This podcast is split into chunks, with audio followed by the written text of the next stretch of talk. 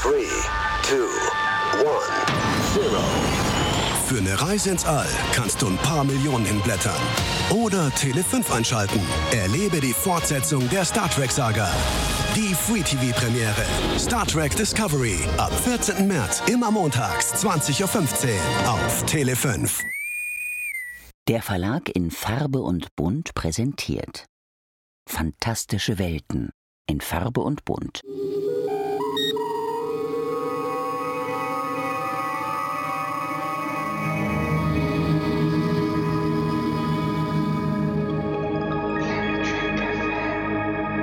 Moin Moin und herzlich willkommen zu einer neuen Ausgabe von Planet Trek FM, die ganze Welt von Star Trek mit mir, eurem Björn Sülter. Heute mit der Ausgabe 120 und der Fortsetzung unserer Besprechung der vierten Staffel von Star Trek Discovery. Dazu begrüße ich die Autorin, Übersetzerin und Kolumnistin Claudia Kern. Hallo Claudia. Hi Björn. es geht bei uns heute weiter mit der zehnten Episode der Staffel mit dem verheißungsvollen Titel The Galactic Barrier oder auf Deutsch die galaktische Barriere. Rein vom Titel jetzt mal großformatig, oder? Oh ja, also wir sind ja der galaktischen Barriere schon das ein oder andere Mal begegnet oder haben von ihr gehört. Ich auf jeden Fall, ja. Immer, ja, das ist immer so ein uh, die galaktische Barriere. Was ah, erwartet genau. uns dahinter? Aber ich spoiler dich jetzt mal. ich habe Redebedarf. Ich auch. Ich habe sowas von Redebedarf. Ich habe die ganze Zeit gestern, als ich die Folge gesehen habe, gedacht, äh, also ich habe immer überlegt, ob ich dir, ob ich den, das Handy nehme und dich auf WhatsApp anschreibe während der Folge. Ich habe dann gedacht, nein, verschieß dein Pulver noch nicht, obwohl sich hier wirklich ganze Fässer aufgebaut haben. ähm, warte bis zum Cast. Ich hoffe, wir können die abbauen, die Fässer. Ich hoffe es auch sehr. Ich hoffe, wir können die Fässer besser abbauen als die äh, Autoren und Produzenten von diversen Serien das manchmal können. Doch sprechen wir zunächst, wie immer, über die Fakten zur Episode. Geschrieben wurde sie von Anne Coffel Saunders. Diese hat in Staffel 3 Scavengers, Aasgeier und Sukal abgeliefert und das fand ich beides ziemlich gut. Dann kam der große, tiefe, tiefe Tiefpunkt, Anomaly, die Anomalie. Und zuletzt wieder Stormy Weather, stürmisches Wetter, ein absoluter Volltreffer, aber dennoch kann man so ein bisschen sagen Schlingerkurs. Ja, wirklich. Und aber wenn ich mir diese Auswahl an Folgen anhöre, kann ich das sogar richtig nachvollziehen, weshalb das so ein Schlingerkurs ist. Das ist wirklich auch ähm, ein Minenfeld. Also die Folgen, die sie geschrieben hat. Und manchmal hat sie dann halt mal eine Mine erwischt. Regie führte eine Debütantin, genauer Deborah Kampmeier, die zuvor unter anderem zwei Folgen zur Serie Clarice lieferte und auch an Tales of the Walking Dead beteiligt ist. So viel dazu. Wenn wir heute über die galaktische Barriere sprechen, du hast es erwähnt, müssen wir auch darüber sprechen, was wir darüber aus Star Trek bereits wissen. In der Originalserie tauchte sie zuletzt in Is There in Truth No Beauty, die fremde Materie auf, davor in Where No Man Has Gone Before, die Spitze des Eisbergs und in By Any Other Name, Stein und Staub. Die Enterprise D wurde in Where No One Has Gone Before zwar auch vom Reisenden weit hinaus in eine andere Galaxie geschleudert, das war aber eher eine Folge der Kräfte des Reisenden und hatte nichts direkt mit der Barriere selbst zu tun. Dennoch hast du es ja schon erwähnt, sie ist mehrfach aufgetaucht, aber jetzt, jetzt fliegen wir halt hinein. Ganz genau. Und ähm, ich hatte doch ganz, sagen wir so, relativ hohe Erwartungen daran, was sie aus so einem ähm, ja, Mysterium wie dieser Barriere rausholen werden. Düdüm. das hast du jetzt gesagt. ich weiß. Dann fliegen wir jetzt auch, pass auf, der ist echt gut, auch mitten hinein. Und zwar in den Teaser. Kovic geht immer. Da sind wir uns einig, oder? Ja, also Kovic, ähm, er ist manchmal so der einzige Anker, an den ich mich klammern kann in äh, gewissen Folgen. Und auch hier ähm, ist er direkt wieder im Zentrum. Der, der ruht auf so eine gewisse Art und Weise in sich, die ich einfach nur völlig cool finde. Ja, mega. Und er erklärt ja erstmal auch der Gruppe alles, was wir unter Umständen schon wieder vergessen haben. Er sagt, wie wichtig das alles ist und wie gefährlich das alles ist. Und erinnert uns auch daran, wie wichtig Kommunikation ist, dass man das unter Umständen auch unterschätzt, dass man mit so einer neuen Spezies vielleicht gar nicht so einfach kommunizieren kann und hat dafür ja sogar einen Linguisten Hirai mitgebracht, einen offensichtlich recht lustigen Burschen, der Kovic äh, Witz auf jeden Fall als einziger richtig lustig fand, aber er hat das gut eingeordnet für uns. Ich fand diese ganze Szene eigentlich echt, echt hübsch. Ja, er macht das super, vor allen Dingen, weil er ganz klar sagt, ähm, er hat ja da sogar eine, ähm, äh, unter, eine Anzahl verschiedener Übersetzungsgeräte liegen, die dann die äh, versuchen werden, die äh, Sprache der ähm, Außerirdischen in unterschiedliche Sprachen unterschiedliche Föderationssprachen oder Sprachen aus unserer Galaxis zu übersetzen, um eben diesen, äh, um eben Vorurteilen aus dem Weg zu gehen. Weil ein Wort kann, hat eine unterschiedliche Bedeutung. Selbst wenn du weißt, was es heißt, kann es sein, dass es im Kontext was völlig anderes bedeutet und du ähm, das nicht erkennst und deshalb in Fallen läufst. Ja. Und wir haben das ja schon mal gesagt, äh, die DMA und die CNC mit dieser Riesenbagger, unter Umständen sind wir für die halt nur Ameisen und äh, da dürfte es dann schwierig werden, als Ameise hochzugucken und zu sagen, redet mit uns. Ja, richtig. Wobei ich mir jetzt gerade vorstelle, wie so ein ganzer Ameisenhaufen ausschwärmt und, und so einen riesigen Stinkefinger bildet. also, das wäre dann jetzt wieder eher so äh, Tim Burton. Ja, das ist oder Rick, ja oder Rick and, Rick and Morty oder sowas. Genau. Also, aber so, also Ameisen könnten auf sich aufmerksam machen. Das stimmt. Ähm, aber schön finde ich auch, auch, dass Saru dann Kovics ähm, Problembeschreibung auch direkt bestätigt, als Kovic sagt so, naja, ihr macht mal eben so einen Drei-Stunden-Ausflug ähm, raus aus der Galaxis und Sarin nur ganz irritiert anguckt und sagt, es dauert doch länger als drei Stunden. Worauf Kovic sagt, das ist eine Redewendung. Ja, aber was für eine? Ich habe die auch noch nie gehört. Tatsächlich nicht. Nein. da, da, weiß ich mal was aus der Popkultur, was du nicht weißt, Claudia. Das ist irre. Das ist, glaube ich, noch oh, nie shit, passiert. natürlich. Das ist Gilligan's Island. Ja. Ja. Oh. The Three-Hour-Tour. The Three-Hour-Tour, natürlich. Uh, ich habe das wirklich gut, dass du in dem Moment, wo du sagtest, das ist eine Popkulturreferenz, gehst plopp. Aber vorher nicht. Aber zu dieser Referenz, ich meine Gilligan's Island, mal ganz ehrlich, ne? Zu dieser Referenz zwei Gedanken.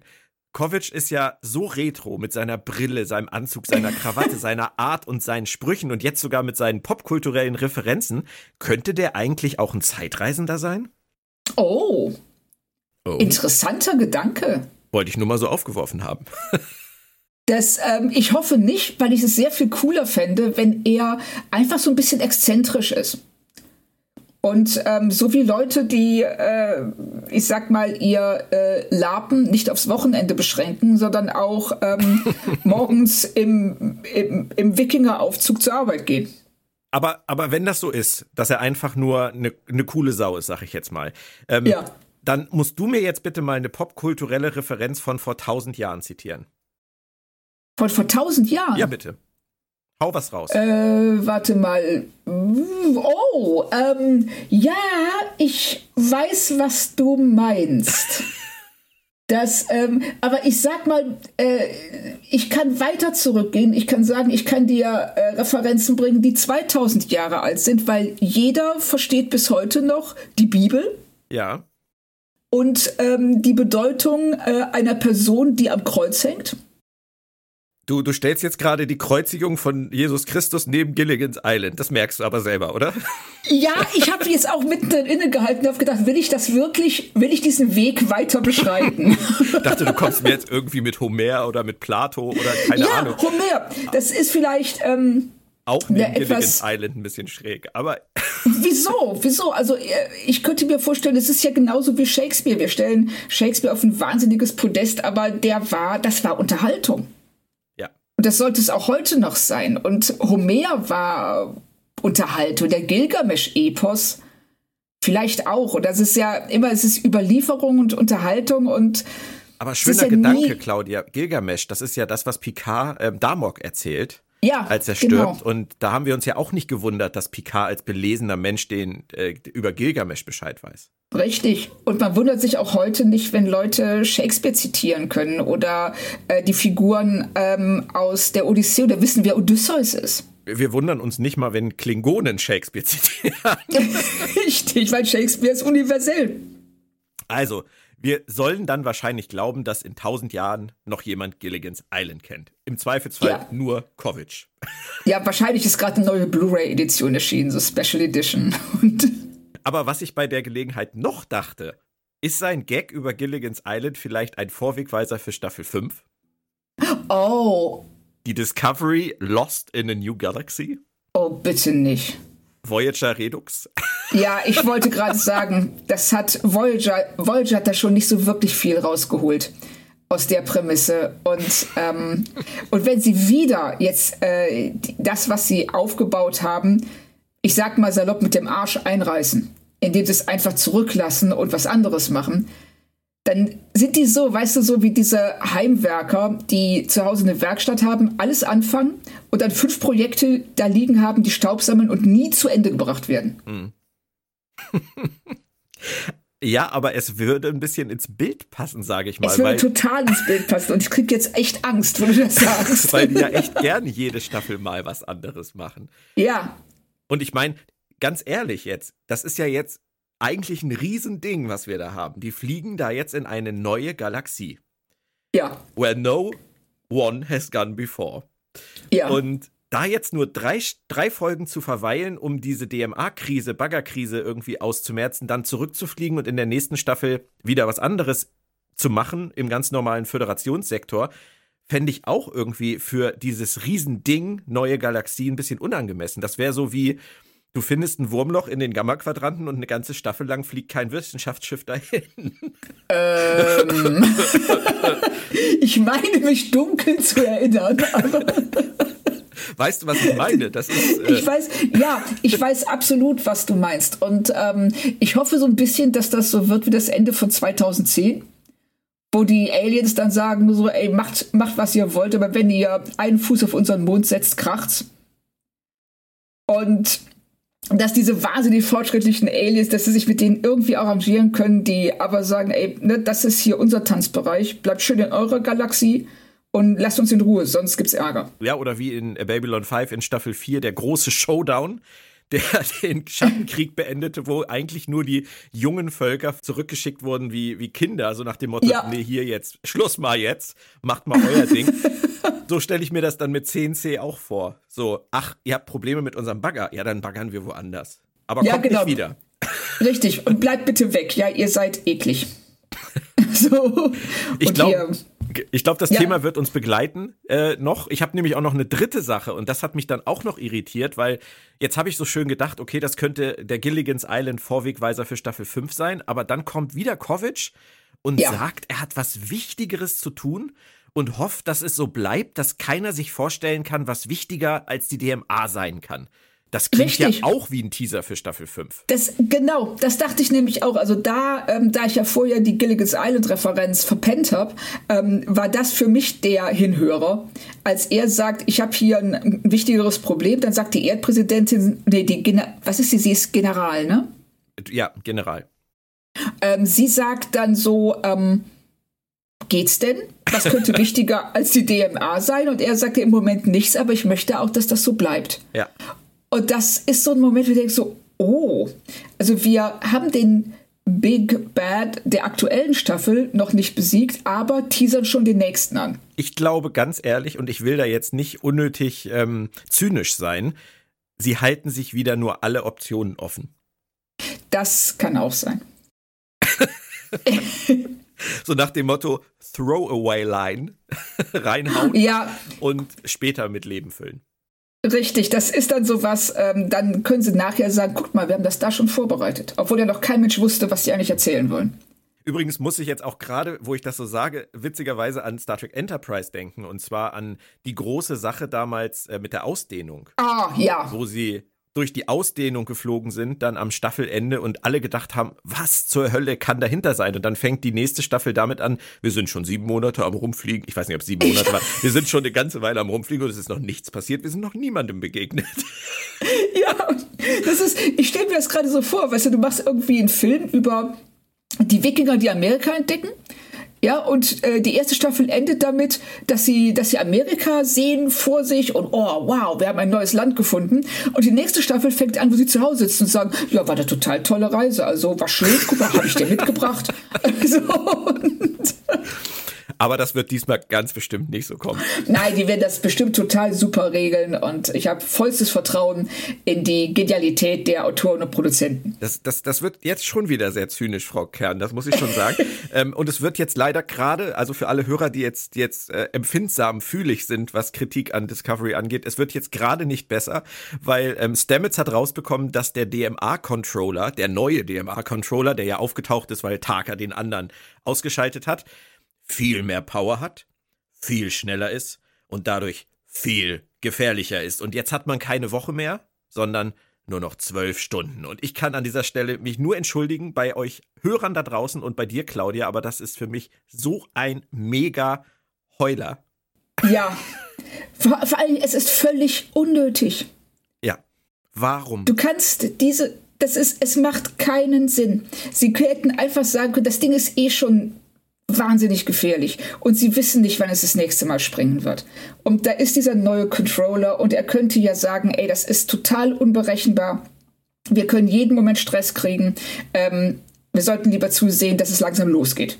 Ja, warum, warum sollten die jetzt auch den Controller sozusagen durch ein Modell ersetzen, was so viel besser ist? Weißt du, das ja, ist so, als hätten sie das auf Halde liegen gehabt, so nach dem Motto, hier, wir haben die neue Version schon fertig, aber lass den anderen mal erstmal so lange laufen, wie er läuft. Das ist doch Quatsch. ja, ist es auch. Vor allen Dingen, weil sie ja offensichtlich dieses Boromid wahnsinnig dringend brauchen. Ja. Und auch gewaltige Mengen. Und wenn du dann so ein Upgrade verfügbar hast, das, ähm, also dann tauschst du doch den alten Controller direkt aus.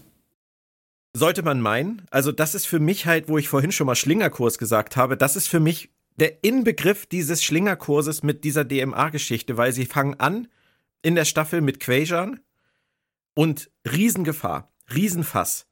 Alles dramatisch. Und dann ist wochenlang hier voll das Easy Peasy. Sie haben Zeit für sonst was. Und wir erfahren dann, ja, das baggert da jetzt halt so vor sich hin und springt nicht so oft und ist außerdem gerade so weit weg, dass es gerade nicht so relevant ist. Und jetzt, jetzt verschärfen sie das gern Staffelende wieder auf so eine unnötige Art und Weise. Und das ist ja nur Schritt eins von zwei in dieser Folge. Wir kommen da oh, ja. ja noch zu. Also der, der richtige Heuler kommt ja noch. Ja, und zwischendrin habe ich dann jetzt noch einen Mini-Heuler, den ich dir auch noch gerne erzählen möchte. Wir kriegen dann die Info, sie haben zwölf Stunden, bis die DMA wieder wechselt. Und Michael sagt, sie braucht zwei Stunden zum Losfliegen, um alle Upgrades fertig zu kriegen und kann uns dann leider diesen Nachsatz nicht ersparen und dass sich alle noch verabschieden können. Ja. Wo ich genau. auch denke, ach Leute. Ja, und da, und da habe ich auch gedacht, so, ähm, was ist, wie setzt du deine Prioritäten? Weil ähm, ne, die persönlichen Gefühle der Besatzung hin oder her, aber das ist ja auch ein Thema, das uns begleiten wird durch diese Folge. Ähm, aber ist jetzt gerade, also es drängt ein bisschen. Ja, und ich frage mich dann, wenn man drüber nachdenkt, halt auch, es soll jetzt nicht böse gemeint klingen, von wem? Von wem? Ja, richtig. Weil die Crew ist komplett zusammengeblieben, außer Gray und Tilly. Und ja. es hat nicht mal für eine kurze Michael Tilly ähm, Viewscreen-Verabschiedung gereicht. Also von wem? Die kennen niemanden in, diesem, ja, in dieser richtig. Zeit. Und na klar haben die sicherlich irgendwie Kollegen kennengelernt und Freunde, Freundschaften geschlossen außerhalb des Schiffes. Das mag alles sein. Aber in so einer Krise muss man sich von denen dann doch nicht nur extra verabschieden und das ja. auch noch in so einem Meeting erwähnen. Dann soll sie doch Richtig. einfach sagen, in zwei Stunden sind alle Upgrades fertig und dann geht's aber hier auch los mit Karacho. Richtig, genau. Verstehe ich nicht. Also ich äh, habe es auch nicht verstanden. Es ist in dem Moment ähm, soll klar gemacht werden, dass ne, es sind Menschen und die haben menschliche Bedürfnisse, aber das ist ähm, auch ein Thema, das uns durch die Folge begleiten wird. Es gibt für alles den richtigen Ort und die richtige Zeit. und hier war beides nicht. Also. Und jetzt wird besser. Die Unterhaltung zwischen Rilek und Vance mag ich. Und ich verstehe ja. auch, dass Rilek das machen will.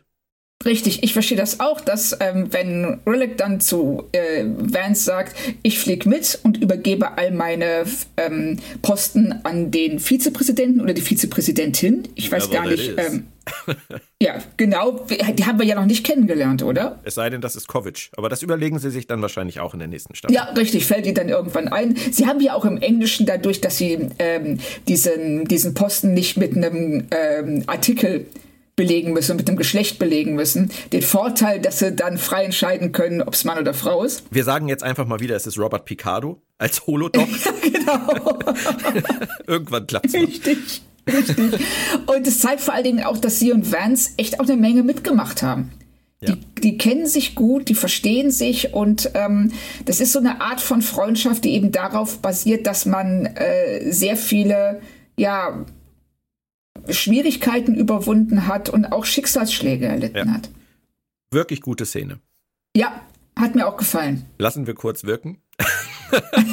Aber ich finde auch die erste Szene zwischen Book und Taka gut. Ähm, wir haben ja letztes Mal gesagt, es wäre eigentlich sinnvoll gewesen, wenn Book Taka zumindest irgendwie mit Gaffertape die Hände zusammengebunden hätte, damit er nicht auf den Knopf drücken kann. Ja. Aber dass er jetzt keine Möglichkeit hat, das weiter zu verfolgen ohne Taka, dass er sich auf diese toxische Beziehung zu Taka weiter einlassen muss, das finde ich, haben sie in diesem kurzen Dialog sehr schön herausgearbeitet. Haben sie auch, weil ähm, der, die ganze Szene beginnt ja mit ähm, Book, der sagt, pass mal auf, ich habe hier einen Planeten gefunden, da setze ich dich ab. Die haben zwar noch keine Elektri Elektrizität erfunden, aber du kommst schon klar. Und dann fragt Tarkan ja, sag mal, wie willst du durch die Barriere kommen? Und äh, im Verlauf dieser relativ kurzen Unterhaltung wird Book ja klar, scheiße, der hat recht. Er sagt ja auch, du bist so ein Arschloch. Ja, genau. Er sagt ja wirklich, ne, you're such an asshole. Und, ähm, und dann, und, und Taka weiß aber genau, er ist unentbehrlich. Ja, finde ich gut und äh, sagt dann eben, okay, jetzt haben sie den nächsten MacGuffin. Er sagt, wir brauchen diese programmierbare Antimaterie, die dann die, ähm, diese negativen Kräfte in der, in der Barriere abstoßen wird, wie zwei negativ geladene ähm, Magneten. Wenn du mir das erklärst, verstehe ich sogar. Cool, oder? Ja. Ja, ne, es fehlt ja immer irgendwas. Das ist ja, das ist ja klar. Und auch wir äh, sind ja, wenn wir selber schreiben, Claudia, sind wir nicht davor gefeit, dass wir Dinge uns überlegen, die dann gerade fehlen und ja. die man suchen muss, bevor es weitergehen kann. Richtig. Aber du hast natürlich so. schon recht. Also es ist auch, ähm, hier ist es eben so auffällig, weil es die ganze Zeit, also jetzt seit drei Folgen oder so, was diese Schnitzeljagd ist. Mit wechselnden ähm, Begriffen. ja.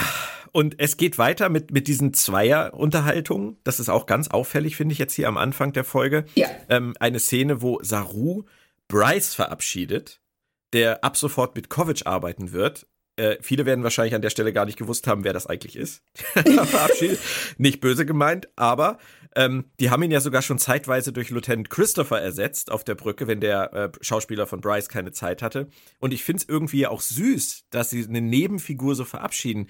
Aber er hatte halt, wenn man mal ganz ehrlich ist, in dieser Szene mehr Text als in vier Jahren. Ja, richtig. Also das ist auch, ähm, die Brückenbesatzung tut mir immer ein bisschen leid. Also in der, ähm, so gut sie das in, ich glaube es war Stormy Weather, mhm. wo sie ja relativ viel ähm, äh, Fokus auf die Brückenbesatzung gelegt haben, aber normalerweise ist es echt so, dass die derartig austauschbar sind dass es völlig egal ist, wer was sagt. Weil es hätte jede beliebige andere Figur auch sagen können. Und ich finde, du siehst den Bryce auch so ein bisschen an. Ja, Saru sagt dann irgendwie zu ihm, ja, das Schiff ist, ist es schwer vorstellbar, dass wir jetzt ohne sie weiterfliegen. Und, und, und Bryce steht da so, so ja, lügt mich doch an. so, genau so Dieser sieht das. Laden sieht der, Gesicht der gleiche sein ohne sie. Ja, genau, ne? So, Mr. Ähm, Moment, ich habe den Namen gleich. Moment, äh, wie heißen Sie noch? so. mein Ex-Chef war auch so. Den, den habe ich immer auf dem Gang getroffen, nach, nachdem ich schon fast zwei Jahrzehnte in dem Laden gearbeitet habe. Und er hat immer noch gesagt, äh, morgen Herr, äh, äh, Herr. Klatur, Virat. Das, das, war bei allen so, sogar auf den Weihnachtsfeiern. Peinlich. Her herzlichen Dank auch an unsere Frau äh, äh für alles. so sind Chefs. Aber Saru hat immerhin seinen Namen parat und er macht es. Ich finde es ja gut, dass Saru das macht. Und ich will die Ehre der Autoren da auch retten. Sie haben es halt im Vergleich zu allen anderen Star Trek-Serien geschafft, einen, sage ich jetzt mal, Subcast aufzubauen mit diesen Brückenfiguren, der mehr Beachtung findet als in allen anderen Serien, aber manchmal so behandelt wird, als wäre er wichtiger als sie ihn dann doch nehmen. Oder es liegt an uns, dass wir glauben, sie sind wichtiger, aber die sie gar nicht so wichtig nehmen und einfach denen nur was Gutes tun wollen. Ich weiß es nicht. Ich weiß es auch nicht. Aber ich finde an solchen Stellen halt immer irgendwie, dass sie, dass sie da nicht ganz genau wissen, welchen Kurs sie fahren wollen. Weil ja. Detmar okay. Weißt du, Detmar ist, ist seit dem Anfang wirklich dabei und war auch schon auf der Shenzhou. Ja. Und ähm, da wissen wir wirklich so halbwegs Bescheid. Und auch Ovo war jetzt schon ein paar Mal mit auf Mission. Aber Bryce ist halt, abgesehen davon, dass er letztes Mal irgendwann erzählt hat, dass er surfen kann oder sowas. Kiten. Kiten. Ähm, ja. Ist das halt wirklich ein komplett unbeschriebenes Blatt. Und ja, Bryce und genau, Bryce und Reese und Lieutenant Nielsen und jetzt ähm, Lieutenant Christopher. Das sind ähm, Linus. Linus, ja. Linus, den, äh, auf den sie viel mehr rausholen könnten. Also, das tut mir auch immer leid, dass der da in seinem Frosch-Make-up steht und nichts zu tun hat. Aber gut, es ist wie es ist und es wird besser jetzt, Claudia, weil jetzt kommt, glaube ich, etwas, was dir gefallen hat. Ich bin mir fast sicher. Ähm, Saru traut sich, Terina seine Gefühle zu gestehen. Und ja. ähm, das ist doch erstmal süß, oder? Ja, und er macht es auch toll, wie er sich so vortastet. Und sie steht da mit steinerner Miene, dass du überhaupt nicht sagen kannst, wie diese Worte auf sie wirken. Und da Respekt vor Saru, dass er das so durchzieht und eben nicht ähm, den Mut verliert, sondern dazu steht und sagt, ey, ne, vielleicht komme ich nie wieder zurück und ich möchte, dass du das weißt, wie ich mich fühle und wie ich zu dir stehe. Finde ich sehr hübsch. Und dann kommt jemand und sagt, äh, sie wird gebraucht und sie geht einfach ab. Ja, und sie geht weg und lässt ihn stehen. Und, und du merkst wirklich, wie das, wie das für ihn so, so ein ganzes Kartenhaus zusammenfällt, weil ihm das so unangenehm ist, dass er das alles offenbart hat und hat jetzt keinerlei Rückmeldung bekommen. Und er ist an der Stelle, glaube ich, nur froh, dass er sie eine ganze Weile nicht sehen wird. Düdüm. Nein, aber Doug Jones spielt das süß und, und ich finde ja. die Szene insgesamt einfach, einfach niedlich.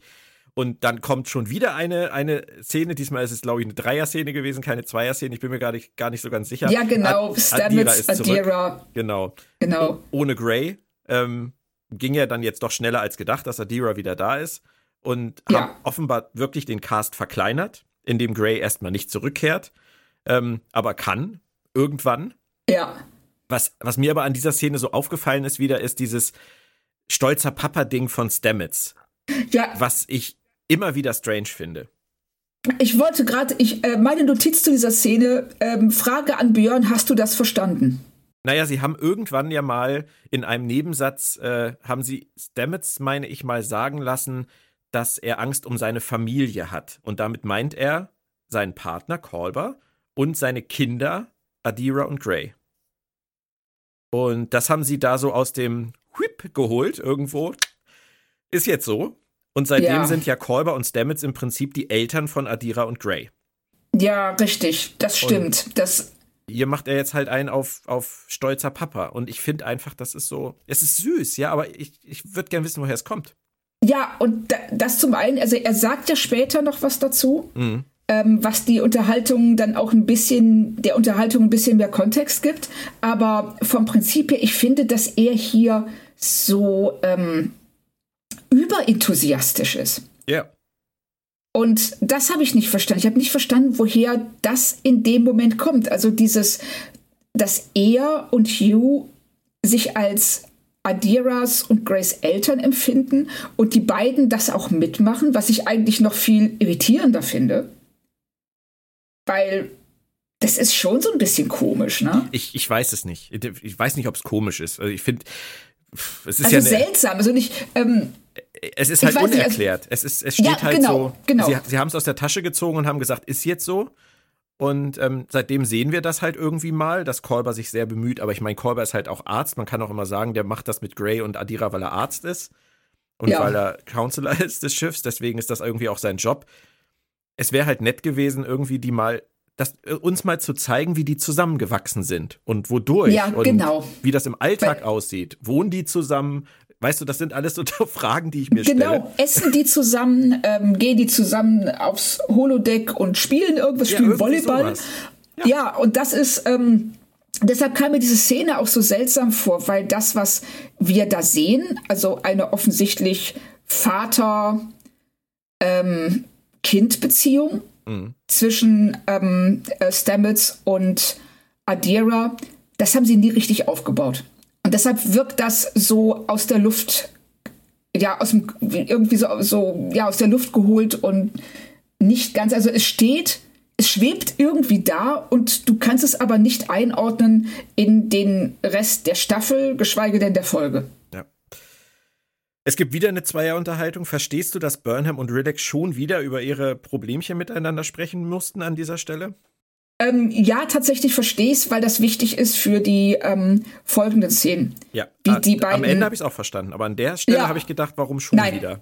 Ich auch. Das, das ging mir ganz genauso. Das war, also sie haben hier in dieser Folge generell äh, ein paar Momente, in denen sie Dinge sagen, die dann später erklärt werden, was aber echt umständlich und ungünstig ist, weil du in dem Moment, wo du die Szene guckst, wie jetzt eben mit Stamets und Adira oder auch hier mit Michael und Rilek, da sitzt du und denkst, okay.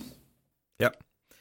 Ja, vor allem ist es halt etwas, was wir schon wissen. Also das ist, ja, die, machen, richtig. die machen hier im Prinzip eine Szene, die wenn man ein bisschen aufmerksam die Serie guckt, überflüssig gewesen wäre, weil wir wissen, dass die beiden ihre Kommunikationsproblemchen miteinander haben und das nicht schon wieder thematisieren müssen.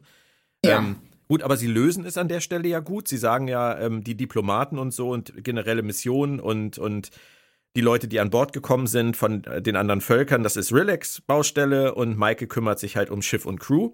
Und genau. das finde ich dann ja auch okay. Und es, es wie, wie, du sagst, es führt ja am Ende zu etwas. Aber an der Stelle habe ich halt nur gedacht, okay, das ist jetzt auch wieder so ein ganz kleines bisschen Last Time on Star Trek Discovery. ja, genau. Und auch Last Stimmt. Time on several occasions äh, kommt dann die große, inspirierende Michael-Rede. Oh ja. Und ich möchte dich gerne fragen, ähm, wie siehst du das? Äh, Hach oder Och? Ähm, also das ist leider ganz klar im Och. Bereich. Muss ich, also ähm, für mich war die Rede eigentlich durch in dem Moment, wenn sie anfängt mit dem ersten, ähm, mit dem Auftakt When I was a child, als ich ein Kind war. Und das will nur echt gerade keiner hören. Ja, es ist, das, es ist auch zu oft. Ja, es ist zu oft und genau das, also es, wenn sie, wenn das jetzt was gewesen wäre, was sie in den letzten zwei Folgen, wenn sie darauf nicht immer und immer wiederum geritten wären, dann hätte ich denen das hier überhaupt nicht übel genommen, dass ähm, Michael sich auf ihre Kindheit bezieht und dann von da aus den Bogen spannt zur Gegenwart. Mhm. Hätte ich mit leben können, aber da sie das jetzt, das ist jetzt wirklich, glaube ich, die dritte oder vierte Szene, ja. in der Leute ihre Kindheit mit dem Jetzt verknüpfen und auch in Umständen, die einfach unpassend sind. Ja. Oder? Ja, ja, ich, ich bin da auch ein bisschen, ich bin da wirklich zwiegespalten. Ich verstehe ja, dass sie immer irgendwie was Pathetisches haben wollen, um diese Mega-Mission, die da jetzt folgt, dann irgendwie einzuleiten. Nochmal, dass das nochmal ja. jemand erklärt. Aber es ist mir in der Summe einfach zu oft, zu viel und zu pathetisch. Weil ähm, ja. es hätte auch gereicht zu sagen, Crew, Delegierte, es geht los, lass uns die Welt retten. So. Ja, genau. Das ist halt, und, aber dieses, ja. dieses When I was a child, das ist halt so, sie, sie ist so die Mutter der Kompanie und sie hat so diesen Anspruch, wirklich jeden emotional zu erreichen und ja. mitzunehmen. Und ja, aber wie gesagt, äh, das, es mag auch Leute geben, die das, die das schön finden. Mir ist es halt einfach zu viel. Und äh, ich muss leider auch noch was sagen, ähm, was mir bei dieser Szene auch extrem aufgefallen ist. Das erste Mal, ich habe viele, viele Episoden und viele, viele Jahre kein Problem mit Picards Engage gehabt, während meine Frau sich darüber immer aufgeregt hat. Aber lass uns fliegen oder lasst uns fliegen. Ich kann's nicht mehr hören. Ja, es, äh, wobei das im Deutschen auch einfach viel länger ist als dieses relativ saloppe Let's Fly. Ich weiß. Aber das ist so, das wird auch totgenudelt. Ich glaube, das ist auch schon das vierte Mal in dieser Staffel. Und dann sollen sie sich das doch aufsparen. Ich meine, Picard ja wenigstens manchmal Make it so. Aber das ist, irgendwie ist das anders. Ich meine, Also lasst uns fliegen. Ähm, es ist, ich, ich, ich kann verstehen, dass sie es so übersetzt haben, aber es ist natürlich auch ähm, relativ, also es klingt umständlich. Ja, ich weiß. Na, und ähm, ich äh, hätte ich hätte tatsächlich aus dem Let's Fly ein ganz einfaches Los geht's gemacht. Ja. Ja, aber äh, ich finde halt äh, einfach nur, dass es in dieser Serie werden diese Sachen halt so totgespielt. Ja, weißt ich du? weiß, was du meinst. Richtig. Es ist, niemand versteht, wann genug ist. Ich habe nur gerade gedacht, dass das wäre so, als wenn wir hier im Podcast jedes Mal am Anfang diesen Hallo Claudia Hype Jörn Gag bringen würden. Ja, genau. Das ist ja, irgendwann kannst du es nach 120 Folgen einfach nicht mehr hören. Richtig, genau. Da spulst du einfach schon mal die ersten zwei Minuten vor. Und dann lachen wir immer noch so debil darüber, dass wir den Gag schon wiedergebracht haben. Das, das kann man einfach nicht machen. Das ist richtig. Aber äh, ich, ich ähm, finde es schön, dass du das mit mir geteilt hast und mit den Leuten, ja, die egal. uns zuhören. Äh, machen wir weiter im Text. Äh, wir stellen auf einmal fest, Terina ist an Bord geblieben und ich bin mir nicht ganz sicher, ob sie wegen Niva oder wegen Saru an Bord ist. Da bin ich ja ganz der Romantiker, ne? Ja, also ich habe auch gedacht, dass sie vielleicht gar nicht mal so unglücklich darüber ist, dass die Delegierten, die eigentlich an Bord sein sollten, es jetzt nicht mehr geschafft haben wegen der überstürzten Abreise. Ob sie denen vielleicht gleich auch gesagt hat, dass sie erst gar nicht kommen müssen, steht natürlich auf dem anderen Blatt.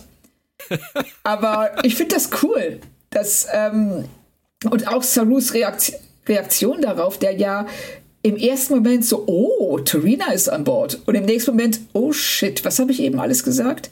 Ja. Das wirft ihn ja völlig aus der Bahn und es ist gut, dass der Counselor in der Nähe ist. Oh. Nicht? Für ihn vielleicht, für uns, da bin ich mir nicht so sicher. Also, diese ganze. Ähm, ich habe manchmal den Eindruck, dass, also gerade in dieser Folge, das ist jede Unterhaltung, also das sind keine Unterhaltungen zwischen Leuten, das ist ein Therapiesimulator. das ist, ja, das ist, Kolber bringt halt nicht When I Was a Child, sondern When I Met Paul. Ja. Ähm, genau, und ich muss an Neue Deutsche Welle Augen. denken, ehrlicherweise. Und äh, deine blauen Augen machen mich so sentimental. Ähm, das, das, kam auch wieder so. Ich, ich finde diese Begeisterung ja so toll. Weißt du, auch, auch Wilson Cruz spielt das ja so begeistert. So, als ich seine blauen Augen das erste Mal gesehen habe. Ja. Und Saru hilft das ja auch. Das ja, richtig. Halt, das sind die großen Gefühle, für die sie hier Zeit haben. Ja, und dann, und dann steht er da und sagt, ähm, äh, dann sagt Saru, I'm grateful you shared. Und ähm, You antwortet, so am I. Und das, das sagt niemand. Ja, es ist ja auch so eine, das, so eine Tagline der Serie. Ja, ne, es ist was, dass sie, oh, uh, thank you for sharing. Und ähm, auch hier, hier ist es wenigstens, das halte ich Ihnen zugute, der Moment ist vernünftig gewählt. Also es ist jetzt nicht gerade so, dass die Bomben einschlagen und ähm, das ganze Schiff erbebt und kurz vorm Zerreißen steht, sondern es ist ein Moment, es ist die Ruhe vor dem Sturm. Ja. Und da kann man über sowas mal reden. Aber es wirkt halt unheimlich steif. Das Problem ist, glaube ich, wirklich, also zumindest für mich ist das Problem nur die Häufung. Weil ja, man könnte jede einzelne dieser Szenen könnte man nehmen in einer, sag ich jetzt mal, in einer normalen Folge unterbringen und ähm, sie würde nicht negativ auffallen. Ja. Aber wenn du halt von einer zur nächsten springst und diesen, diesen emotionalen Level so hochhältst und immer dieses, ich bin einfach so glücklich, dass ich gesehen werde. Thanks for sharing. Ja, Let's fly. ja, genau. When I was a child. Das ist halt alles immer so mit der, mit, weißt du, als würde Negan dich mit Lucille, äh, würde dir die Emotionen einprügeln wollen. ja, und genau, richtig. Da, da komme ich, da komme selbst ich nicht mehr mit klar. Ja. Und das will was heißen. Richtig. Also das ist was, das, ähm, das einfach, äh, es ist es, es ist zu viel, das meinte ich auch eben mit Therapiesimulator, weil ja. fast jede Unterhaltung wird zur Therapiestunde. Mhm. So, und das ist was, das äh, halt super irritierend ist und auch äh, den Figuren nicht gerecht wird, weil niemand mehr, also miteinander reden kann, einfach so miteinander reden kann, sondern äh, alles muss eben diesen, dieses, dieser, dieser äh, emotionale Ebene haben, dieses Oversharing. Ja. Und das wird auch, ich finde, es wird auch in einer anderen Szene tatsächlich relativ fies. Okay, da bin ich sehr gespannt drauf. Nicht vergessen, Frau Kern. Nee, nee, ich vergesse, ich habe es mir notiert, damit ich es nicht vergesse. Buck und Taka sind äh, gemeinsam unterwegs auf einem Planeten, der nur zufällig aussieht wie Kanada wahrscheinlich. und, und, nein, ist schön gefilmt und es ist ja auch so, so ausgewaschen und laufen mitten hinein in, in ein Arbeitslager der Smaragdkette. Ähm, das ist der Startpunkt dafür, dass die Erinnerungen von Taka an etwas getriggert werden, das wir aus seinen Erzählungen ja schon halbwegs wussten, nämlich wie er seinen Kumpel Oros kennenlernte und zu dem er ja irgendwie zurück will. Wie findest du den Rückblick an sich und wie findest du es, dass sie den machen? Ähm, jetzt, also wir hatten ja beide in der letzten Folge schon gesagt, dass wir diese ähm, Hintergrundgeschichte für Taka, diese Zusatzmotivation als überflüssig empfinden. Dass sie, ähm, dass es das gar nicht, dass sie das nicht gebraucht hätten, um zu erklären, wieso er die DMA zerstören will. Dass sie jetzt hier das unterfüttern mit einer tatsächlich richtigen und vernünftigen Geschichte, finde ich total gut. Oh, bin ich ja froh. Ich dachte, jetzt bin ich allein damit. Finde ich total scheiße. Genau so. Nein, nee, wirklich. Weil, weil ich habe genau das gleiche gedacht wie du, brauchen wir es? Und als ich es jetzt gesehen habe, habe ich gedacht, schön, dass sie es gemacht haben. Ja, ich finde auch vor thanks allen Dingen. Ja, thanks for sharing. You too. Aber das, ähm, was sie hier sie erzählen es tatsächlich so zurückgenommen, dass ich mich frage, wenn sie emotionale Szenen so gut schreiben können wie die zwischen Taka und Oros, was machen sie in dem anderen Handlungsstrang falsch? Das ist verrückt, oder? Ja, total, weil hier funktioniert das super, meiner Meinung nach. Toll geschrieben, toll gespielt. Du ja. hast es gesagt, zurückgenommen. Das ist, das, da, die lassen uns richtig in, das sind ja nur ganz wenige Szenen aber die lassen uns in diesen ganz wenigen Szenen, finde ich, so in diese sich entwickelnde Freundschaft eintauchen, trotz dieser Sprünge. Ja. Dass das einfach, das, das macht dann mir wieder Spaß, das macht mir Gänsehaut, da, da kann ich investieren, weißt du? Richtig. Aber ich verstehe es auch nicht. Nein, also das vor allen Dingen ist es hier so krass, weil es in einer und derselben Folge ist, von ein und derselben Autorin. Ja. Und da ähm, habe ich dann so ein also da stoße ich an die Grenzen äh, des Erklärbaren, weil warum klappt es auf der einen Seite und auf der anderen nicht? Ich weiß es nicht. Das ist eine, eine gute Frage. Ja, ich habe auch keine Erklärung dafür. Nee. Wären es mehrere Autoren, hätte ich jetzt gesagt, irgendein Koch war besser als der andere. Ja, genau. Einer hat Handlungsstrang A geschrieben, Person A und Person B hat den zweiten Handlungsstrang vergeigt. Aber ähm, hier, es ist, ein, es ist aus derselben Feder und es könnte nicht unterschiedlicher sein. Als ich die galaktische Barriere dann gesehen habe, ähm, und der Witz ist jetzt bestimmt nicht neu, äh, habe ich gedacht, flieg doch einfach oben drüber. Ich auch. Ich habe es mir tatsächlich aufgeschrieben, der, der Weltraum ist immer noch nicht zweidimensional. Ja, wie soll ich das denn verstehen, Claudia? Ist das so eine Art fliegende Tür? Ja, ich, ernsthaft. Ist das, äh, weil es sieht ja so aus. Und was ist drüber und was ist drunter? Und warum ja. kann man das visuell, gerade heutzutage, warum kann man das visuell nicht mal endlos wirken lassen, wie eine Wand ohne Ende, weißt du? Ja, genau. Ich habe es auch nicht verstanden, weil es ist wirklich so, oh, wir sehen die galaktische Barriere. Naja, also dann fliegt er drunter oder drüber. Also, ich sehe jetzt nicht so das Problem. Oder die beleuchten mit dem, was sie beleuchten, um das überhaupt sehen zu können, nur diesen diesen mittleren Korridor. Und wenn sie ihre Scheinwerfer voll aufdrehen würden, dann wäre, würde es überall so aussehen. Ja, das wäre die, sag mal, das ist die im Zweifel für den Angeklagten Erklärung. Ja.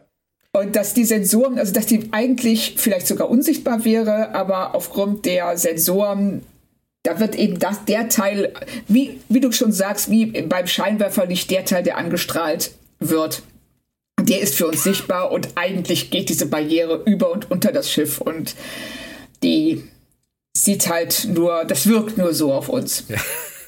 Denn visuell ist das ja alles schon toll gemacht. Kann man ja nicht es sagen. Es sieht super aus und ich finde auch die Idee, dass, ähm, äh, dass sich das, Farbspek das Farbspektrum, das Farbspektrum ändert in dem Moment, wo sie in die Barriere fliegen. Das hm. finde ich eine total gute Idee, weil es dir beim Zusehen sofort vermittelt, ähm, jetzt sind sie in dieser komischen Blase und jetzt sind sie wieder ähm, aus der Blase rausgeflogen und ohne dass es jemand sagen muss.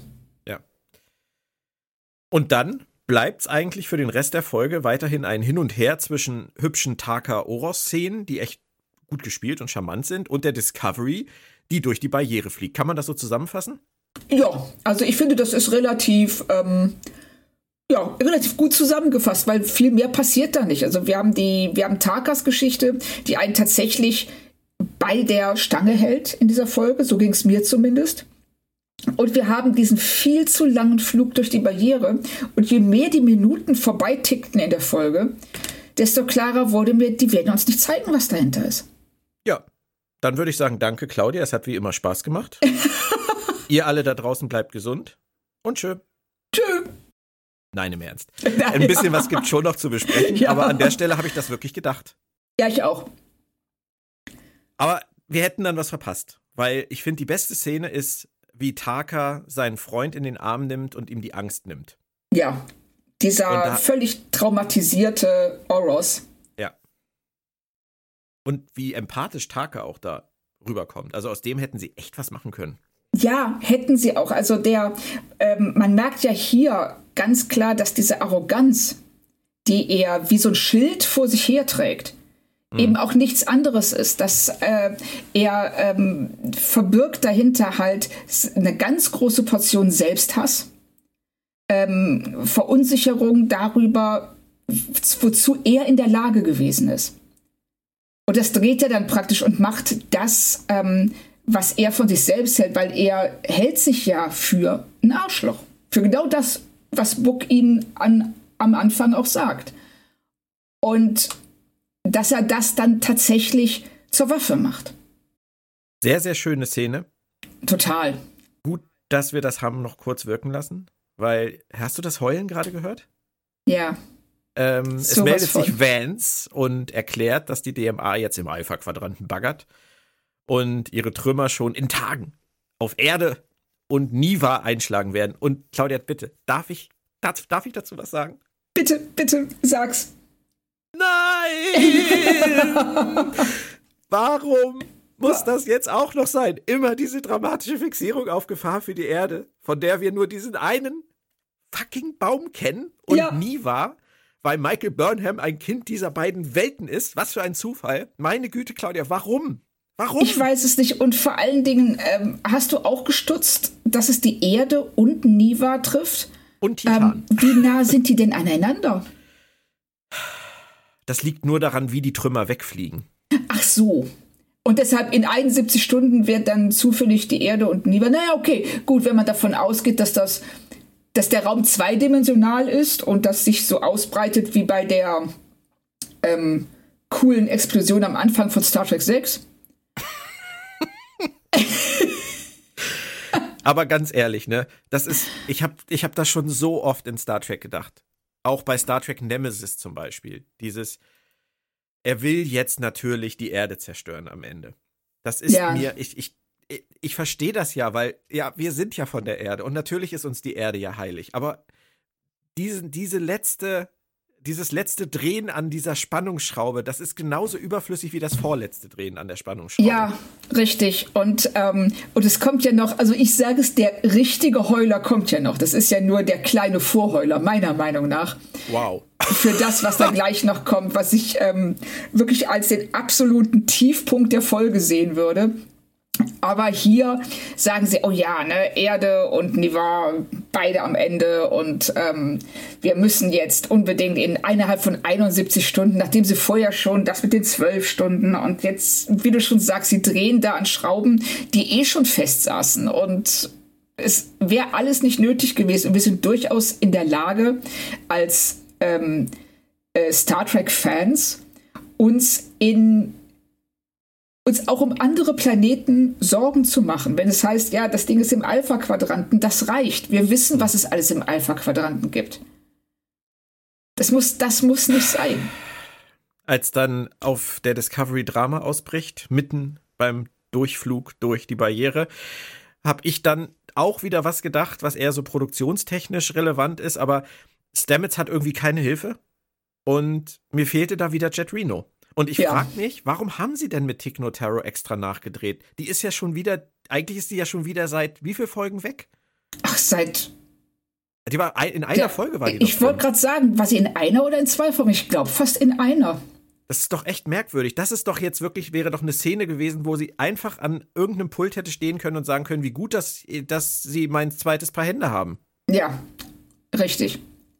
Also das, ähm, nein, nein, das verstehe ich auch nicht, weil es äh, in dem Moment einfach auch super unrealistisch wirkt.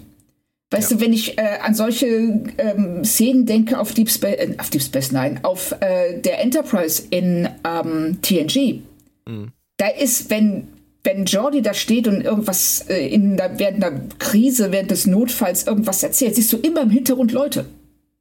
Die geschäftig hin und her rennen. Ja, die Geschäfte hin und her rennen und es knallt überall und er steht da und duckt sich und irgendjemand kommt vorbei und trägt irgendwas. Also während Stamets steht da unten so, so wie der Hausmeister im Keller, Ja. wenn ein Rohr geplatzt ist und steht so, was mache ich jetzt? Also, Ja, aber das, das zieht sich so durch, weil auch Tilly ist jetzt seit Episode 4 schon weg. Und laut Ja. Produzenten soll sie ja noch zurückkehren in dieser Staffel, aber es sind nur noch drei. Und sie sind jetzt gerade in die Barriere geflogen. Das heißt für mich eigentlich, vielleicht, also wenn sie jetzt nicht da verschütt gehen in der letzten Szene, dass sie noch mal irgendwie bei der großen, äh, bei der Jubelfeier noch mal dabei ist. Oder, ähm, keine Ahnung. Ich weiß es auch nicht. Also das ähm, im schlimmsten Fall werden sie es so machen, wie du sagst, dass am Ende kommt irgendwie so eine große äh, Starfleet-Party und dann fährt die Kamera einmal drüber und Tilly kann darf kurz Michael umarmen und sagen, wie schön es an der Akademie ist und dann war's das. Ja, und sie trinkt ihr Ping-Pong-Bier.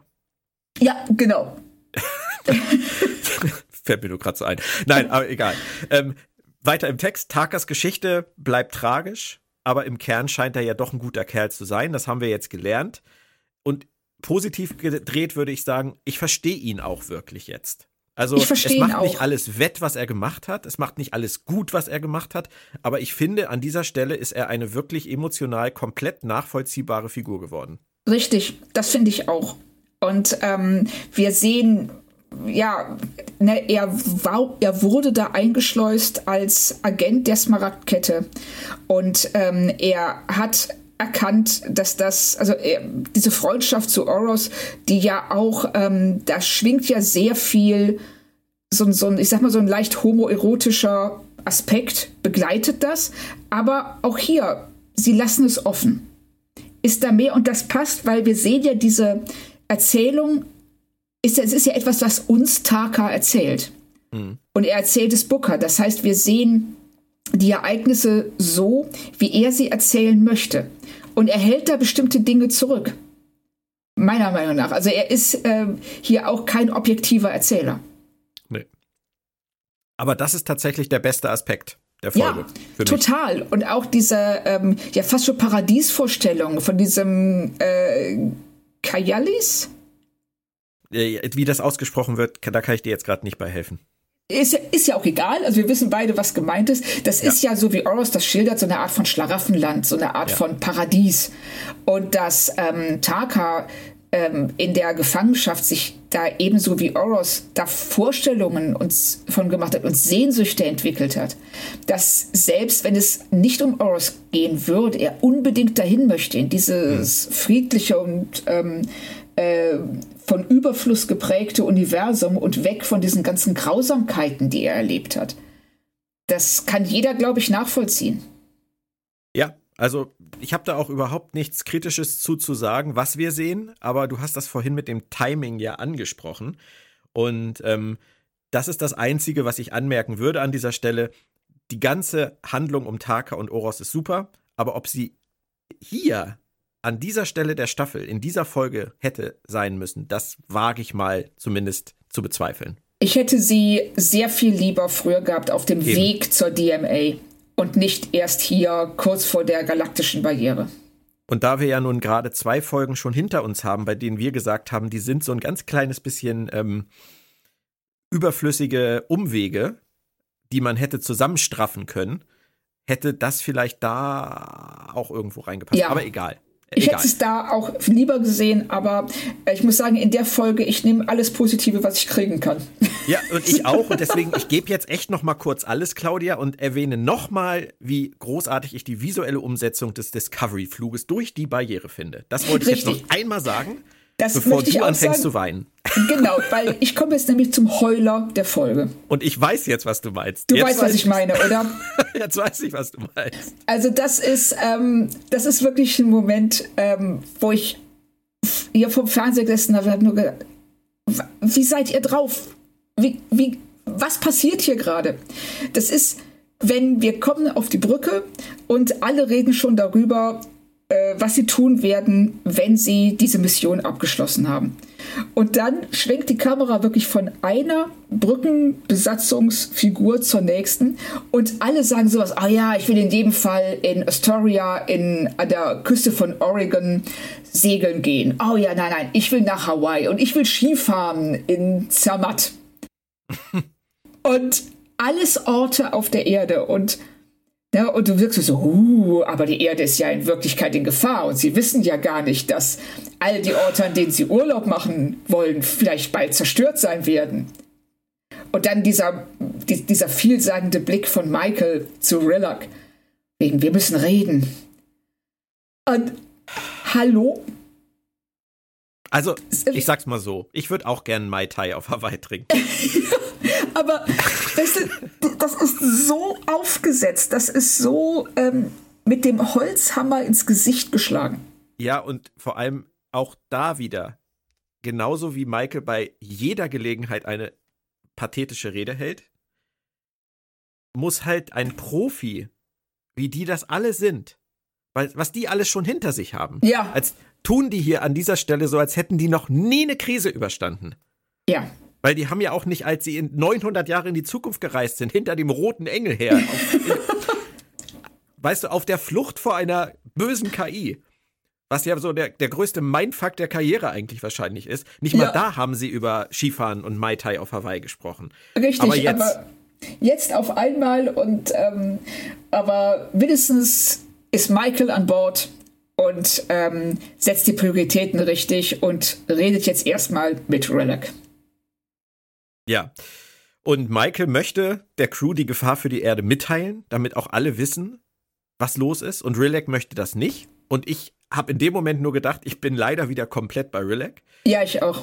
Und Michael erklärt ihr das dann ja alles ganz emotional. Ich verstehe es trotzdem nicht ganz, weil ich habe einfach nur gedacht, können die jetzt nicht einfach erstmal den Fokus auf diese Mission legen Richtig. und danach, weil die können jetzt eh nicht zurück, die können nicht telefonieren, die können gar nichts. Es ist genau. egal. Es ist gerade wirklich egal. Richtig, dieses Wissen bringt niemandem etwas. Und, Außer ähm, schlechte Gefühle.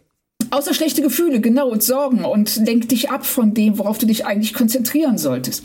Mhm. Und ähm, sie, also ich finde das auch richtig also dieses, ich sag mal, diese, ähm, was wir jetzt in der, in der Folge und auch den Folgen davor gesehen haben, dieses Teilen, dieses Mitteilen von Emotionen und Zuhören, dem anderen zuhören und ähm, äh, eben sich für die Geschichten aus der Kindheit bedanken oder was auch immer.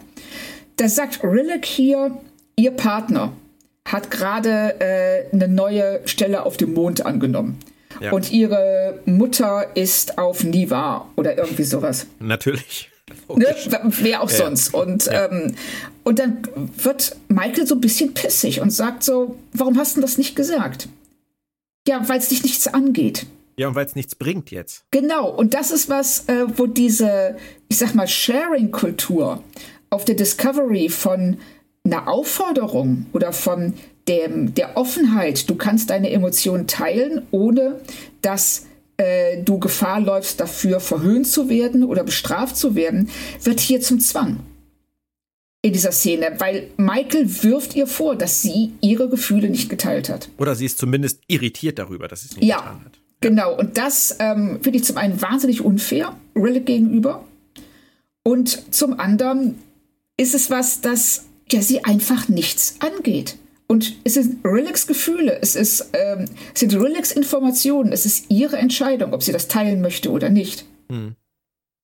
Und da wird das Ganze, also da finde ich, da kippt das so ein bisschen. was sie, ne, diese Harmonie, dieses Harmoniebedürfnis ja. an Bord. Und ähm, vielleicht, vielleicht bin ich da aber auch äh, einfach ein bisschen sensibel, keine Ahnung. Aber auch sensibel ist, ist, in der Serie ja nicht verkehrt. Also. ja, richtig, genau, sind ja alle anderen auch. Passt also. Ich, ich, ich habe für mich an der Stelle einfach erkannt, dass so gut die Serie sich für mich tatsächlich im vierten Jahr an einigen Stellen entwickelt hat, und das haben wir ja auch in mehreren Folgen jetzt schon angesprochen, zum Beispiel was Michaels Rolle angeht als Captain, dass sie da viel besser reinpasst und auch was Sarus Rolle angeht und was einige Nebenhandlungen angeht. Sie machen ja in dieser Staffel auch vieles richtig. Das Problem für mich bleibt immer weiter bei dieser Serie die Dosis von dem, was sie da reinschmeißen. Ja, genau das ist es. Es ähm, ich gebe dir da völlig recht. Wenn das eine Szene ab und zu wäre, würde niemand was dagegen sagen. Ja, oder das Mittelding, weißt du, du sagst jetzt eine, eine Szene ab und zu, sie machen eigentlich jede irgendwo dazwischen. Wenigstens ist irgendwo dazwischen. Ja. Weißt du, das ist. Ich meine, ja, klar, wir haben Taka, Entschuldigung, wir haben Taka und, und Oros hier, das dürfen wir nicht vergessen. Wir haben hier einen Handlungsstrang, bei dem das nicht so ist.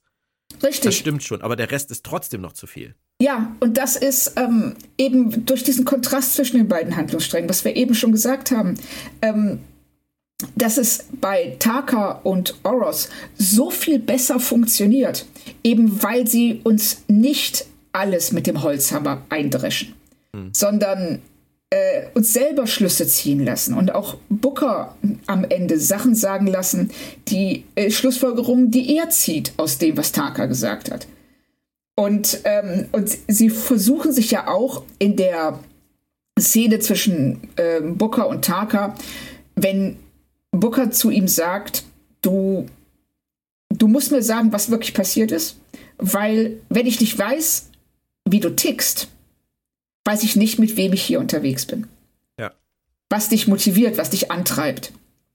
Und in dem, also da, das ist wie so eine Rechtfertigung für das, was sie im anderen Handlungsstrang gemacht haben.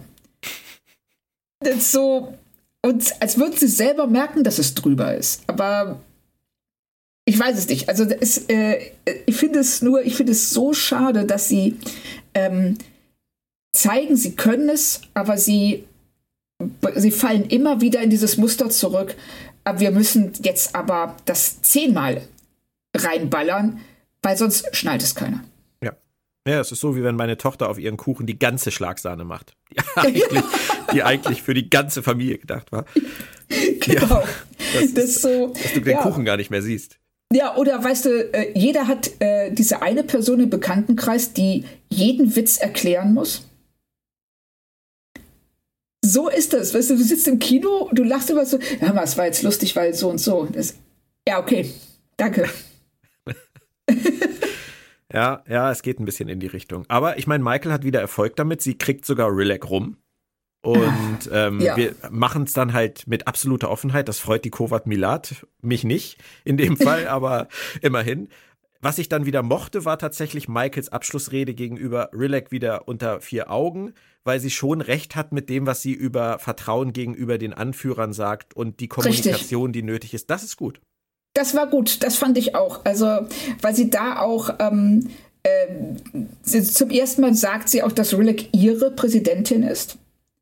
Und dass es wichtig ist für sie, dass sie diese, ähm, dass die Leute zu ihr aufsehen können, dass die Leute ihr vertrauen Mhm. Und äh, ja, die einfach darauf vertrauen, dass sie einen Plan hat. Ja. Das war gut. Ja, das fand ich auch, weil das eben auch klar macht, so diese ähm, Verantwortung, die du in so extrem hohen Führungspositionen hast. Aber weißt du, was witzig ist?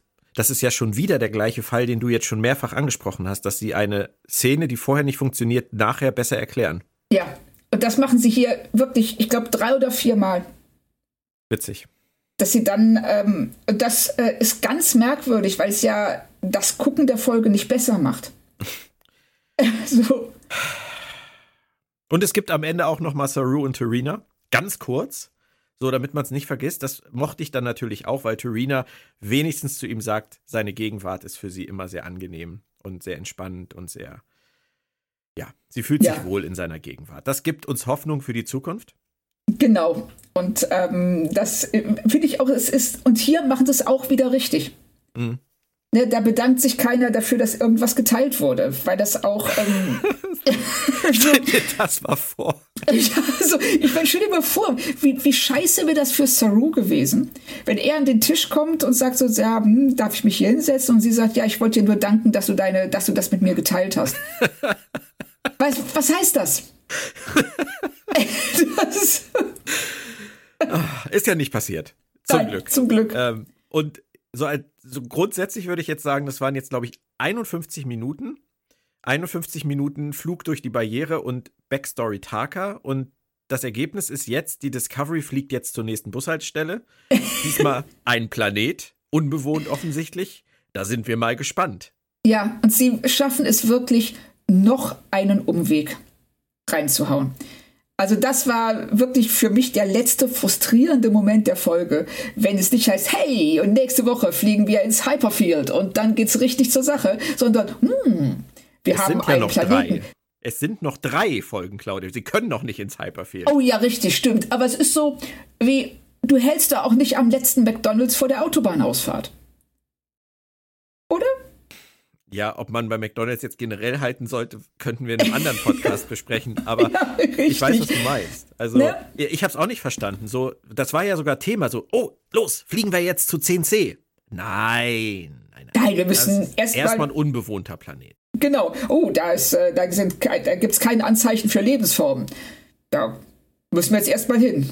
Ja, ja, ich habe die, hab die Logik auch nicht verstanden, Nein, dass Michael sagt, da könnte man unter Umständen irgendwas finden, was die Kommunikation mit CNC irgendwie ermöglicht oder erleichtert. Warum? Weiß ich nicht. Okay. Also, das Dann ist sollen sie doch zu den Stilf fliegen. Richtig. Genau, die haben sie aber schon wieder vergessen, oder? Ich weiß es nicht. Weiß also, die wurden in dieser Folge doch kein einziges Mal erwähnt.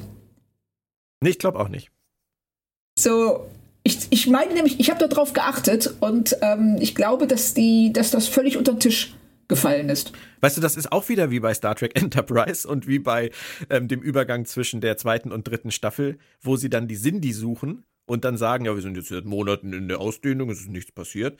Und dann fliegen sie als erstes auf diesen Minenplaneten, weil sie gehört haben, dass da ein Sindhi sein soll. So, das ist halt, ja, aber da brauchst du Monate für? Um ja. irgendjemanden zu finden, der, der die Cindy kennt. Genauso frage ich mich hier jetzt auch. Sie kennen schon die Stilf. Dann fragen Sie doch die. Ja, genau. Vor allen Dingen ähm, der, der, ähm, ich habe jetzt gerade, wie hieß er? Haag? Haag? Hero? Ha? Hm? Der, der Linguist? Nee, hier der ähm, Haas. Äh, Haas, genau, ja. von der, der, der, der äh, Schmuggler und ja, äh, Verbrecherboss, genau, der ja offensichtlich Kontakt zu denen hat. Ja, und ich verstehe halt auch jetzt immer noch, nachdem wir jetzt irgendwie schon da drei Minuten darüber reden, immer noch nicht, warum sie nicht direkt hinfliegen. Ich warum, auch nicht.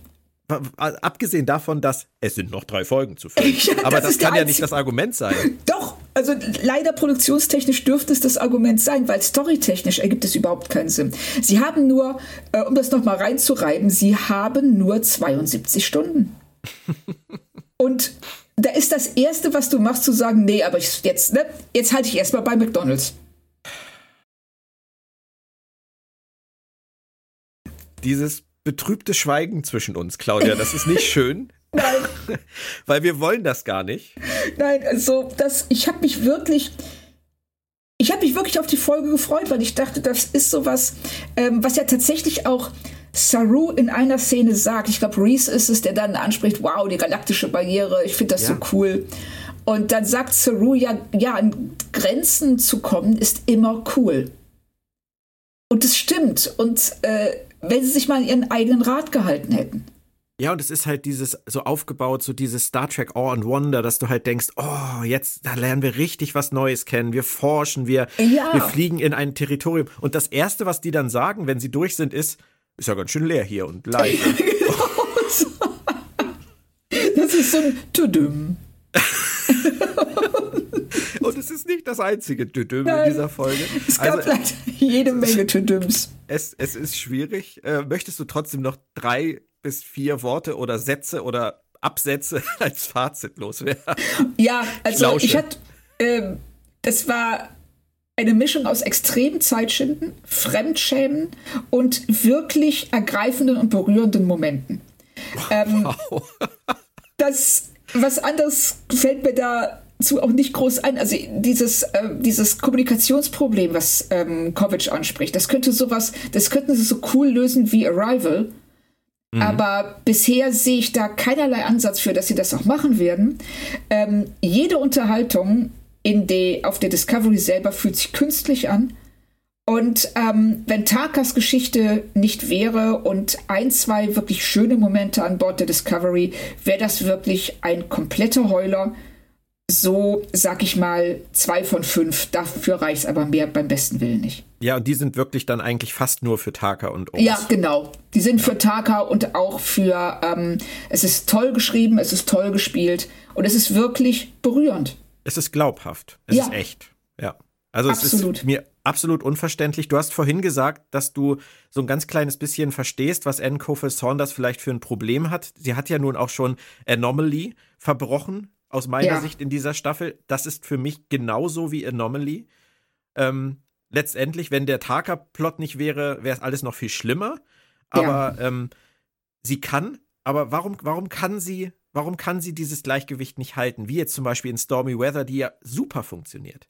Richtig da hat sie, ähm, ich glaube, sie, die, ich gehe mal davon aus, dass die im Writers Room ähm, sehr strikte Vorgaben haben, was die Unterhaltungen an Bord der Discovery angeht. Mhm.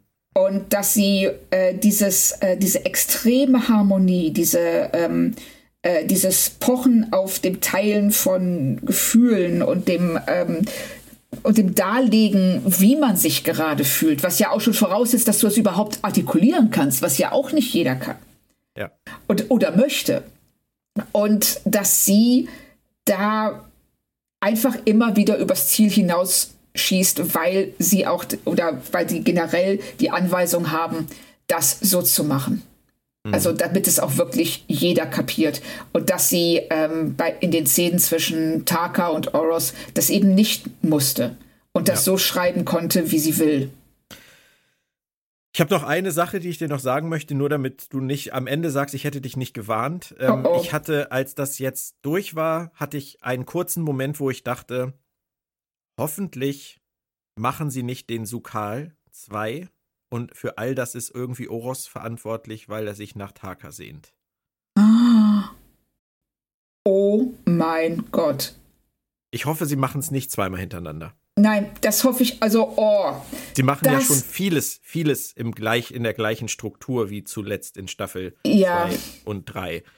Aber jetzt zweimal das Individuum, das irgendwie aus emotionalen Gründen etwas gemacht hat, was es gar nicht wollte das ist, ah, also, du, du, meinst, dass er diese ganze Energie braucht, vielleicht um einen Transporter ins andere Universum herzustellen und Taka zu holen, weil er ihn genauso vermisst, wie Taka Oros vermisst. Ganz ehrlich, ne? Es ist nicht weiter hergeholt als ein Kind, das durch sein Weinen und seine, seine negativen Emotionen einen Brand in der ganzen Galaxis auslöst. Du hast völlig recht und das macht mir große Angst. Vor allen ja. Dingen rückblickend, wenn, äh, und ich komme da, muss ich ganz ehrlich sagen, immer noch nicht drüber weg, dass du wusstest, dass Michaels Mutter der rote Engel ist. Das ist, das ist bis heute, finde ich das unglaublich. Also, das ist und deshalb machen mir deine Prophezeiungen immer so ein bisschen Angst. Björn Stradamus. Ja, ja. Genau. Ich hoffe wirklich, ich täusche mich. Also, ich habe ja auch seit, ich glaube, seit dem Roten Engel ähm, und Vog, Tyler Vog war ja auch hier in diesem Podcast, Planet ja. Track FM. Ähm, das, seitdem habe ich, glaube ich, auch nicht mehr recht behalten mit dem, was ich gesagt habe. Das, ist, das kommt dann jetzt vielleicht uns zugute, dass ich irgendwie, vielleicht habe ich da irgendwie meine Schärfe verloren, vielleicht kann ich es nicht mehr so gut wie früher. Oder es waren halt so, two, es waren Two-Hit-Wonder im Prinzip. Ja, genau. Aber ich habe ein bisschen Angst davor, weil sie bauen Oros jetzt halt extra noch auf. Und ähm, ja. ob das jetzt Gilligan's Island ist und wir kriegen Voyager, der zweite Versuch, oder ähm, Oros als Sukal 2, ähm, das ist alles nicht schön. Genauso wenig schön fände ich, wenn am Ende der Staffel sie einfach diese Krise beilegen, nach Hause fliegen und Kovic dann sagt, ich hab's leider nicht hingekriegt, ihr müsst sofort herkommen. Alles steht auf dem Spiel. Ich glaube, dann kriege ich auch eine Krise. Aber, also du könntest Discovery schreiben, ne? Du hast das so drauf. Das ist so kein Kompliment, Claudia. Ja, ich weiß. Ich habe auch gerade echt gezögert, ob ich sagen soll, aber dieses alles steht auf dem Spiel. Oh, das wäre Original-Disco. Ich sag jetzt einfach mal so. Danke, Claudia. Du hast übrigens dein Fazit noch nicht gesagt. Oh. Ob du bei zwei von fünf oder mehr oder weniger? Nö, ich glaube, ich, glaub, ich habe das ja so durch die Blume bestätigt, weil ähm, die zwei sind für Taka und, und Oros. Ähm, die würde ich dann auch geben. Den Rest, da muss man dann den Mantel des Schweigens drüber hängen. ähm, Deshalb haben wir auch eine Stunde zwölf Minuten darüber geredet. Ja, es, es, tut mir auch, es tut mir auch in der Seele, in der Seele weh, weil ich, ich weiß manchmal nicht, was ich. Ähm, das ist jetzt fast auch wie eine Therapiesitzung. Merkst du das? Ja, das ich merke das. Zwischen also ich, uns, das färbt ab. ich danke dir auch sehr, dass du das alles mit nein, uns teilst. Nein, ich weiß halt manchmal nicht, wo ich das hinstecken soll, weil ich ich krieg's nicht zusammen. Ich krieg's nein, ich seit, seit vier Staffeln kriege ich es nicht zusammen und ähm, sie machen es immer wieder und natürlich kann es auch an mir liegen. Es kann auch an mir und dir liegen. Weißt du, es kann auch sein, natürlich. dass wir die einzigen auf der, auf der Welt sind, die das nicht fühlen können, was die ja, da tun. Oder, das, oder äh, nicht so fühlen können. Richtig. Und das, äh, weißt du, ich will das auch gar nicht absprechen, dass ähm, andere dazu vielleicht einen sehr viel besseren Zugang finden. Ich finde ihn auch nicht. Also das, diese Art von emotionaler Darstellung berührt mich nicht, die schreckt mich eher ab. Während das bei Taka und Oros wirklich, wie wir ja jetzt schon einige Male gesagt haben, äh, super funktioniert. Also ich bin auch kein emotionaler Klotz und du ja auch nicht. Nee. Ne? Also das eigentlich. ist ja das, was, nein, das ist ja auch das, was mich so irritiert. Aber das zeigt solche Szenen wie jetzt die mit Taka und Oros, die zeigen mir ja auch, dass das klappen könnte. Nicht nur bei ja, mir, sondern genau. auch bei dir. Und ähm, ich weiß ja auch, dass du, dass du auch sonst gelegentlich mal Sachen guckst, die auch emotional sein dürfen. Und ja. wenn die dich berühren, dann ist das ja auch super und dann hast du da ja auch kein Problem mit. Und ich würde mir das einfach wünschen, dass irgendjemand einfach mal da reingeht bei denen in den Writers Room und sagt, wir drehen das zurück. Ich glaube, das, ich hab, das habe ich auch schon so oft gesagt. Ja, richtig. Dass das, ich mir das äh, wünsche. Und immer wieder kommt jemand rein und dreht das auf AK. Ja, ja, richtig. Also ich würde auch sagen. Ähm, AK. AK. Alex Kurtzman. Alex, oh, ich sehe, was du gemacht hast. Ich, ich war bei Atomkraft. aber, okay, Alex, Alex Kurtzman funktioniert besser. ja, besser. Nein, das ist so wie bei, ähm, das ist Spinal Tap, der Lautstärkeregler auf 11. Ja, genau. Ja, ja. Stimmt, also ich glaube, Entschuldige, ja? Ich weiß gar nicht, ob AK, ob auf etwas auf AK drehen, ob das irgendwie eine Musikerredewendung ist oder eine norddeutsche. Ich weiß gar nicht, ob man das außerhalb von Norddeutschland oder äh, ich habe es okay. noch nie gehört. Ich dachte tatsächlich, das sei äh, deine Kreation hier gerade. Nein, nein, nein, überhaupt nicht. Das haben wir früher immer gesagt, äh, wenn, wir, wenn wir auf die Bühne gegangen sind, habe ich zu meinem Gitarristen gesagt, den, den Amp aber bitte nicht auf AK. das war immer der Hinweis für halbe Lautstärke reicht. Ah, okay. I don't also, know where it comes from. Nee, ich auch nicht. Aber super interessant, weil ich es wirklich noch nie gehört. Okay. Und alle so, Hörer so, wovon redet der? Ja, genau, richtig. Also, hä? Aber ähm, ich glaube, wir können, wenn wir wirklich jetzt ein Abschlusswort finden wollen, ich glaube, wir versuchen es jetzt zum dritten Mal, ja. Ähm, können wir, glaube ich, sagen, wenn Sie den Fans und den normalen Zuschauern ein bisschen mehr vertrauen würden, dass wir das schon kapieren. Ja.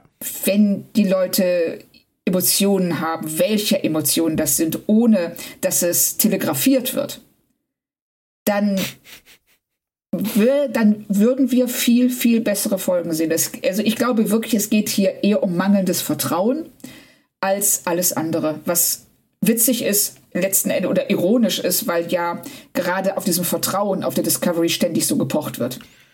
Ja, ist, und es ist wahrscheinlich auch einfach, ähm, ich will jetzt nicht, dass wir nochmal von vorne anfangen müssen, aber es ist halt, es ist nicht nur mangelndes Vertrauen, sondern ich glaube auch einfach, die sind so, so extrem von dem Wunsch beseelt, dass jeder die Message versteht. Ja, genau, aber das, ähm, das spielt ja ineinander. Das spielt ineinander, aber ich glaube nicht, dass, weißt du, das ist ja eine unterschiedliche Ausgangsbasis. Wenn ich sage, ich mache irgendwas so und so dir gegenüber, weil ich nicht, weil ich nicht das Vertrauen habe, dass du es sonst schnallst, das ist ja. anders, als wenn ich sage, ich mache es lieber ganz deutlich, weil meine Message mir so wichtig ist. Das Ja, hat dann weniger mit dir zu tun, Das stimmt, sondern, ja. sondern mehr mit mir und meiner, meiner Einschätzung, wie wichtig das ist. Ähm, irgendwo dazwischen wird die Wahrheit liegen. Und wir haben es oft gesagt, die Messages, die Gedanken, die sie transportieren wollen, ähm, das, was sie uns vorleben wollen, das ist alles wichtig. Das ist alles toll. Und ähm, dass sie es nicht für uns nicht schaffen, den Regler auf ein erträgliches Maß zurückzudrehen, ist letztendlich am meisten unser Problem. Ja, also es ist bei, da, beim Zuschauen ist es definitiv unser Problem, weil es das Vergnügen eben so sehr beeinträchtigt. Ähm, ist es auch deren Problem, weil sie es anders hätten erzählen können? Ich weiß Ja. es nicht. Also, aber vielleicht möchten sie es auch gar nicht anders erzählen. Nein, vielleicht das möchten sie es nicht. Ich denke, wir kriegen genau das zu sehen, was wir sehen sollen. Das glaube ich und- mittlerweile auch, ja. Von daher muss man das einfach so zur Kenntnis nehmen. Ich versuche es jetzt nochmal und sage Danke, Claudia. ja Ähm, danke, Björn. Heute sage ich es mal anders. Ich hatte Spaß mit dir. Es ist zum Glück kein Spruch von Quark, denn ansonsten wäre wahrscheinlich sehr viel anzüglicher als Stimmt. von mir gemeint. Ähm, aber es hat mir Spaß gemacht, die Folge zu gucken. Kann ich nicht so sagen dieses Mal. Äh, aber drüber zu reden war definitiv eine Freude. Ja, hat mir auch super Spaß gemacht und äh, es hat auch geholfen, das Trauma so ein bisschen aufzuarbeiten. Das ist doch auch was wert. Ähm, und ich erspare dir jetzt den anderen Satz, den, den möchte ich heute nicht mehr hören. Nein, Nee. ich auch nicht. Den hast du auch totgeritten heute. Ja, ich Deswegen, weiß. Äh, nächste Woche gibt es auf jeden Fall Montag Teil 1 unserer neuen Specials. Dann im weiteren Wochenverlauf auf jeden Fall Episode 4.11 von Discovery. Seufz. Und mal sehen, was wir sonst nächste Woche noch schaffen. Es startet ja diese Woche auch noch Picard in die zweite Staffel. Da wünsche ich euch auch allen viel Spaß bei. Ich hoffe, das geht richtig gut los. Und Oh ja. ansonsten, Claudia, bis bald. Ihr alle bleibt gesund und tschüss. Tschüss.